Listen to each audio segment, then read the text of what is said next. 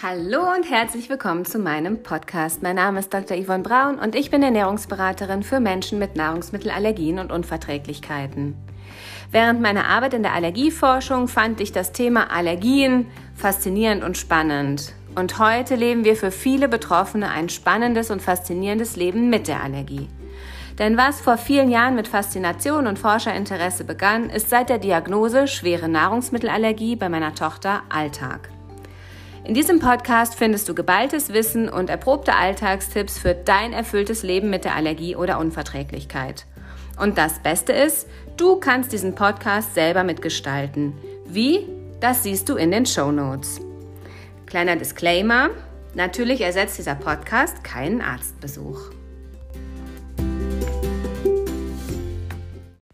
Hallo und herzlich willkommen zu einer neuen Folge von meinem Podcast mit der spannenden Frage, warum vertragen manche Nussallergiker Nutella? Ähm, als Einstieg gebe ich dir mal ein kleines Beispiel, was ja oft bei uns vorkommt und ich denke, dass du die Situation auch kennst. Ähm, das ist diese Situation, wenn du einem anderen Erwachsenen, es sind ja, natürlich sind es Erwachsene, genau.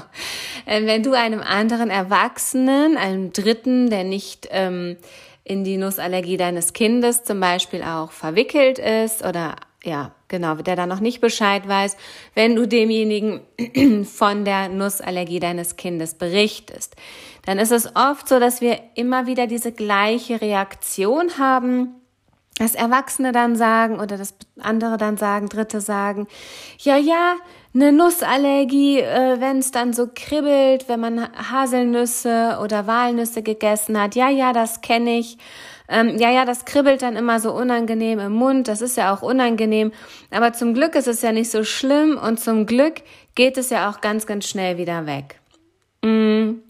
Und eigentlich ist es ja jetzt so, dass wir als Betroffene von den, also als Familie von den Kindern mit der primären Nussallergie, also mit der schweren Nussallergie einschreiten ne, und sagen, nee, so ist es bei unserem Kind nicht. Es ist eine andere Art der Nussallergie, aber man kommt sich so doof vor. Man kommt sich so doof vor, irgendwie, zumindest ist es bei mir immer so, dann zu sagen, nee, so leicht wie bei dir ist es bei, bei unserem, unserer Tochter eben nicht, sondern es ist eine ganz andere Art der Allergie. Und ähm, deswegen möchte ich dir einfach in dieser Podcast-Folge auch erklären, warum das so ist. Warum ist das, dass viele Erwachsene ähm, vor allem Betroffene von einer ha also vor allem eine Haselnussallergie kennen und davon betroffen sind, die also selber haben oder auch jemanden kennen, der das hat und dann eben sagt, das ist ja nicht so schlimm. Ähm, weil wenn du den Hintergrund kennst, dann kannst du das auch recht kurz und knapp dem Gegenüber erklären, weil der meint das ja nicht böse, aber diese primäre Nussallergie, die unsere Kinder haben, die ist leider eben wirklich selten und deswegen kennen das die meisten nicht. Und ich werde dir auch gleich, oder ich sage es dir auch jetzt schon, also und diese, diese andere Art der Allergie, die unsere, die die meisten Erwachsenen hier kennen das ist eine ganz andere Art der Allergie und die ist sehr, sehr häufig. Und deswegen treffen wir immer wieder auf diesen Gegenüber, auf die Menschen, die natürlich dann auch sagen, ja, aber Nutella geht ja auch bei Nussallergie. Und natürlich geht das nicht. Ähm, woran liegt das? Also was ist wirklich der Unterschied? Ich habe das eben schon zweimal, glaube ich, auch gesagt. Dieses leichte Kribbeln nach Verzehr von Haselnüssen und wenn aber Nutella sozusagen geht, das ist eine andere Art der Allergie und zwar ist hier die Ursache eine Birkenpollenallergie. Die Birkenpollenallergie ist eine der häufigsten Allergien in Deutschland und macht bei über 50 Prozent der Betroffenen gleichzeitig auch eine Birkenpollen-assoziierte Nahrungsmittelallergie. So wird es genannt. Wir nennen das auch schon mal Kreuzallergie. Also das bedeutet, dass, also einmal nochmal, weil das, weil ich oft dazu tendiere, das alles so schnell zu sagen und vorauszusetzen, dass du das weißt, aber das stimmt natürlich nicht. Nochmal, also, die Birkenpollenallergie ist eine der häufigsten, wenn nicht die häufigste Allergie in Deutschland. Und von den Betroffenen der Birkenpollenallergie haben über 50 Prozent auch eine Reaktion nach Verzehr von Nahrungsmitteln. Das nennen wir eine Birkenpollen-assoziierte Kreuzallergie. Das bedeutet, dass natürlich der Anteil der Menschen, die so ein Kribbeln nach Verzehr von bestimmten Lebensmitteln auch verspüren, dass der sehr, sehr hoch ist, dass es ganz klar ist, dass irgendwie jeder zweite oder jeder dritte von so einer Allergie spricht, weil, weil sie die nämlich kennen, weil die Birkenpollenallergie eben so häufig ist. Und ähm, bei dieser Kreuzallergie, also bei dieser Birkenpollen assoziierten Nahrungsmittelallergie, bei der Kreuzallergie sind eben Reaktionen gegen die Haselnuss mit die häufigsten Nebenreaktionen auf rohe Karotte, auf Steinobst, zum Beispiel wie Pfirsich und Pflaume. Also da ist eben unter den kreuzreagierende Nahrungsmittelallergien bei Birkenpollenallergie ist eben hier noch die Allergie oder die Reaktion nach Verzehr von Haselnuss ebenfalls sehr, sehr häufig. Und deswegen treffen wir so viele, die einfach so eine Nussallergie kennen, aber dann auch wissen, naja, Nutella geht ja. Ähm, und um das auch nochmal wirklich klarzustellen, möchte ich dir diese Kreuzallergie nochmal erklären. Also die Kreuzallergie, die Birkenpollen-assoziierte Kreuzallergie, ist eine komplett andere Art der Allergie. Die hat gar nichts mit der primären Nussallergie deines Kindes zu tun.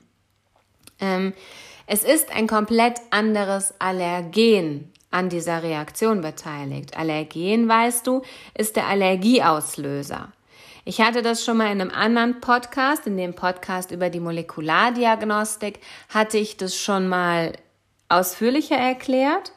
Also wenn du hier nicht mehr genau weißt, warum spricht sie jetzt von einem anderen Allergen, gibt es nicht nur den einen Allergieauslöser in einem Lebensmittel, dann hör dir am besten nochmal die Folge über die Molekulardiagnostik an, da erkläre ich das wirklich nochmal genauer. So für alle anderen, die das wissen, ihr wisst, ein Lebensmittel oder auch ein Pollen hat mehrere Allergieauslöser, mehrere Proteine in sich und ähm, bei der Birkenpollenallergie ist also ein ganz anderer Allergieauslöser, ein ganz anderes Allergen beteiligt im Vergleich zur primären Nussallergie. Das Protein, was bei der Birkenpollenallergie und bei der Kreuzallergie gegen andere Lebensmittel beteiligt ist, nennt man das BET-V1. Das habt ihr vielleicht auch schon mal gehört. Ähm, man sagt auch, es ist ein PR-Protein oder ein Stressprotein. Also, es ist ein Protein, was in der Birke oder im Birkenpollen gebildet wird, wenn die Pflanze sozusagen eher Stress hat. Also zum Beispiel, oh, das ist jetzt wieder ein Ausflug, aber zum Beispiel bei einem Apfel. Es gibt ja auch ähm, nicht allergieauslösende Apfelsorten sozusagen, das habt ihr vielleicht schon mal gehört, hypoallergene Apfelsorten. Trotzdem ist es so, wenn diese Apfelsorten, weil diese Apfelsorten eben viel, viel weniger von diesem BetV1 ähnlichen Protein bilden, sind diese Apfelsorten aber im Stress, zum Beispiel durch ähm, Hitze, durch wenig Wasser oder sonstiges, dann bilden die auch wieder vermehrt dieses BetV1 ähnliche Protein und sind somit nicht mehr hypoallergen. Aber ich glaube, über diese Apfelsorten werde ich noch mal eine eigene Podcast-Folge aufnehmen. Das ist jetzt nur ähm, ein kleiner Ausflug, einfach, dass du weißt, dieses BetV1, dieses Birkenpollenallergen, was für eine andere Art der Haselnussallergie verantwortlich ist, ähm, ist ein Stressprotein, was eben von den Pflanzen bei Stress gebildet wird. Demgegenüber weißt du ja, dass bei einer primären Nussallergie Stressproteine, die Anzahl von Stressproteinen in der Nuss völlig egal sind. Bei der primären Nussallergie geht es ja um das Speicherprotein. Ja, also du, ähm, das ist ein Unterschied und das ist ein riesen wichtiger Unterschied wenn du die Hintergründe einfach kennen möchtest, warum manche Nussallergiker Nutella essen können. Es geht darum, dass es eine komplett andere Art der Allergie ist Und warum ist es eine komplett andere Art der Allergie? Es ist ein komplett anderes Allergen beteiligt.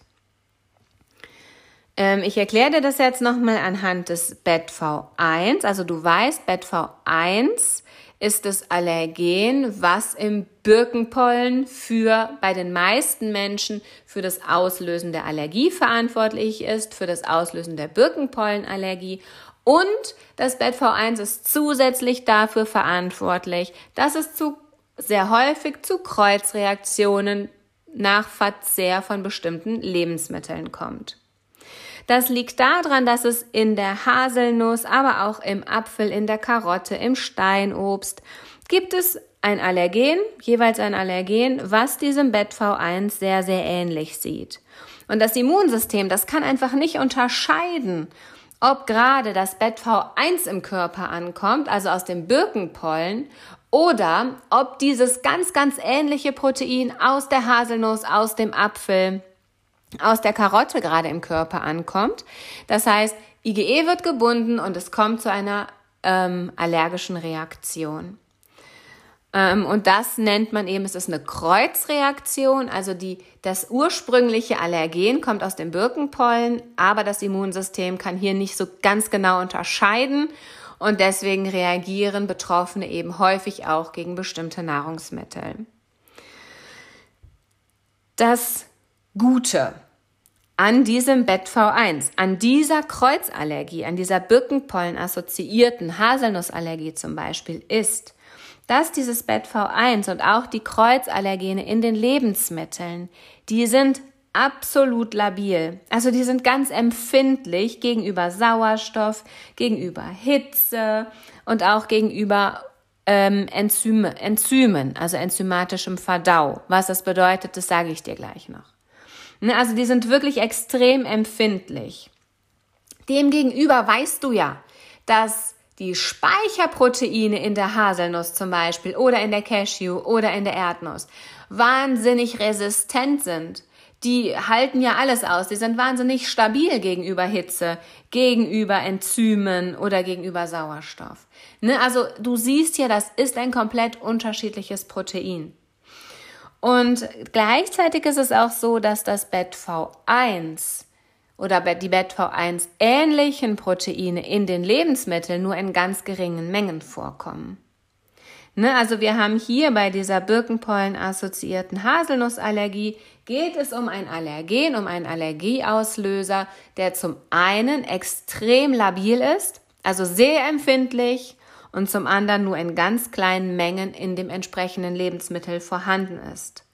Und das ist auch der Grund, warum die Betroffenen von Birkenpollen assoziierten Lebensmittelallergien, zum Beispiel auch der Haselnussallergie, sagen, naja, das kribbelt halt ein bisschen im Mund, vielleicht auch noch ein bisschen im Hals, aber dann ist es ja auch wieder gut.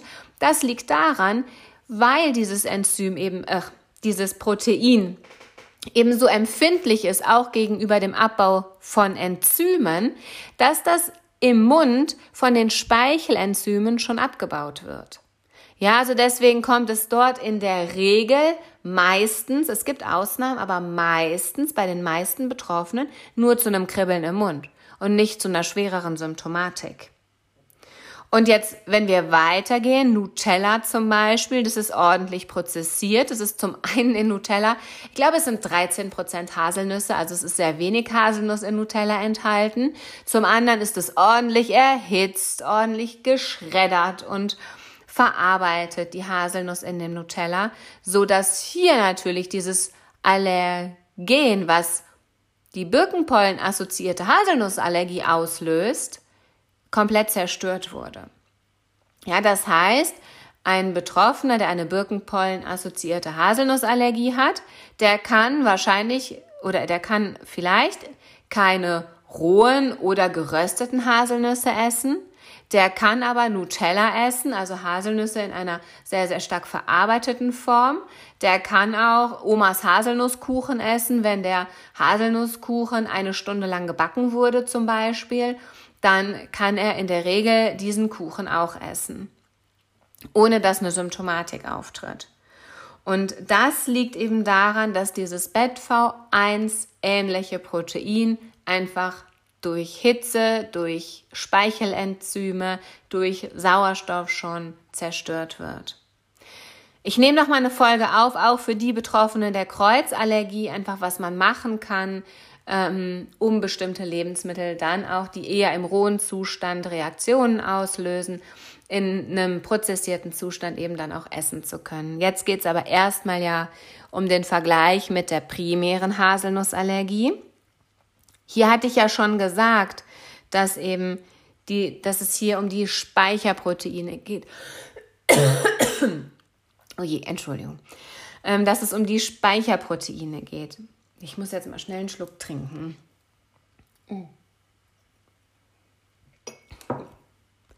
So, jetzt habe ich mich ausgehustet, jetzt geht's weiter. Entschuldigung, aber der Herbst kommt. Jeder, der das weiß, ähm, ich habe im Herbst und Winter immer Probleme mit Husten, also die nächsten Podcast-Folgen werden immer mit Husten wahrscheinlich sein. Genau, also es geht um die Speicherproteine bei der primären Nussallergie, also um ein ganz anderes Protein als bei der Birkenpollen-assoziierten Haselnussallergie. Und das sind die Speicherproteine sind in großen Mengen in der Haselnuss vorhanden Sie sind stabil, sie sind stabil gegenüber Hitze, sie sind stabil gegenüber Enzymverdau. Und deswegen können die einfach auch eine schwere Symptomatik hervorrufen. Und in der Regel, wenn dein Kind eine ähm, Sensibilisierung gegenüber Speicherproteine hat, dann wird es mit einem Notfallset ausgestattet. Ähm, Betroffene der Kreuzallergie mit ähm, der Kreuzallergie, also die Birkenpollen-assoziierte Haselnussallergie, die haben kein Notfallset in der Regel. Das ist auch wieder ein großer Unterschied. Und das ist jetzt sozusagen dieses Hintergrundwissen, was du, finde ich, brauchst, damit du auch das erklären kannst. Wir sind nämlich ganz oft total überrumpelt dann, dann sind wir irgendwie gerade mit der Allergie sozusagen, wir gehen gerade raus mit der Allergie, wir trauen uns wieder, keine Ahnung, unser Kind irgendwie zum Spielen zu bringen, zu einer Freundin und dann sagen wir, ja, ähm, das Kind darf keine Nüsse essen, es hat eine Nussallergie und dann kommt von der jeweiligen Mutter, ähm, ah ja, das kenne ich, das habe ich auch, ist ja nicht so schlimm. Und das ist ja nicht böse gemeint von dem Gegenüber, aber für uns ist es so schwierig, weil wir wissen, das eine hat mit dem anderen gar nichts zu tun. Aber oftmals ist es für uns so schwierig, es zu erklären. Zum einen ist das einfach ein, Hintergrundwissen, was man braucht. Das ist ein komplizierter Sachverhalt, den man leicht irgendwie versuchen muss, in Worte zu fassen. Und zum anderen geht es um unser Kind. Und ich finde ja immer, wenn es um unser Kind geht, haben wir ja, ist es, ist es immer eher emotionaler und haben wir immer eher auch Probleme, das wirklich auch gut auszudrücken und ähm, konkret auszudrücken, weil immer die Emotionen natürlich auch mit einer Rolle spielen und unsere Ängste und ähm, alles weitere. Deswegen ist es so wichtig, dass wenn jemand wirklich das sagt, ähm, naja, und Nutella geht dann, oder wie gesagt, ach, das kribbelt ja nur ein bisschen im, im Mund, dass du dann tatsächlich einschreitest und sagst, nein, nein, tatsächlich ist es bei unserem Kind nicht so, dass es nur ein bisschen kribbelt im Mund. Du kannst auch gerne mal den Gegenüber fragen, hast du vielleicht eine Birkenpollenallergie? Dann werden die in der Regel ja sagen. Und dann kannst du super gut einsteigen und sagen, siehst du, mein Kind hat keine Birkenpollenallergie. Deine Nussallergie ähm, kommt, tritt auf wegen deiner Birkenpollenallergie. Aber mein Kind hat keine Birkenpollenallergie. Das ist eine andere Art der Nussallergie, eine ähm, wo, wo mein Kind wirklich tatsächlich auf den Allergieauslöser Nuss reagiert und auch nicht mit einem Kribbeln, sondern tatsächlich mit bestimmter Symptomatik, die kannst du ja dann kurz erklären, ähm, was eben auch lebensbedrohliche Reaktionen verursachen kann, weil sonst hättest du kein Notfallset. Also das ist das, was mir ganz wichtig ist. Hm, dass du wirklich aus dieser Folge mitnehmen kannst, es gibt diese Unterschiede und die wenigsten in Deutschland kennen die primäre Nussallergie, aber sehr, sehr viele Menschen in Deutschland kennen eine Birkenpollen-assoziierte Haselnussallergie. Und ähm, dass du das einmal weißt und nicht denkst, oh, jetzt hast du wieder irgendwas falsch verstanden mit der Allergie und dass du dann auch weißt, wie du wirklich darauf reagieren kannst, nämlich dass du einmal kurz erklärst, das eine hat was mit der Birkenpollenallergie zu tun, die Allergie von deinem Kind hat gar nichts mit der Birkenpollenallergie zu tun, sondern komplett, die ist komplett auf die Nüsse beschränkt und ähm, auf einen Allergieauslöser in der Nuss, der sehr, sehr schwere Reaktionen auslösen kann.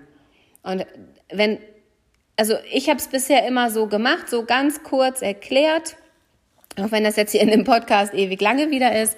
Aber tatsächlich, wenn du das einmal so erklärst, dann verstehen die das auch. Und das ist, finde ich, total wichtig, dass das die, ähm, dass das Dritte auch verstehen, weil du lässt dein Kind da.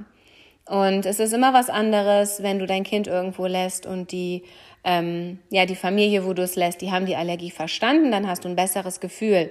Oder ähm, wenn du das Gefühl hast, sie haben es nicht verstanden, dann hast du eben eher ein schlechtes Gefühl, dein Kind dazulassen. Und wir wollen ja alle ein gutes Gefühl haben, dass unsere Kinder gut aufgehoben sind.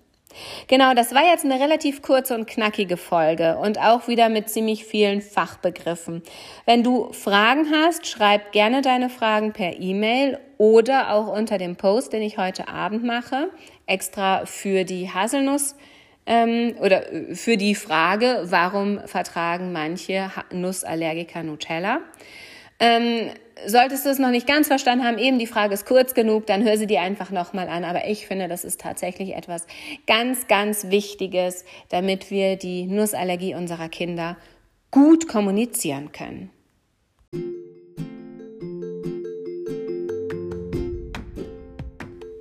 Vielen Dank, dass du bis zum Ende dabei geblieben bist und dir meine Podcast-Folge angehört hast.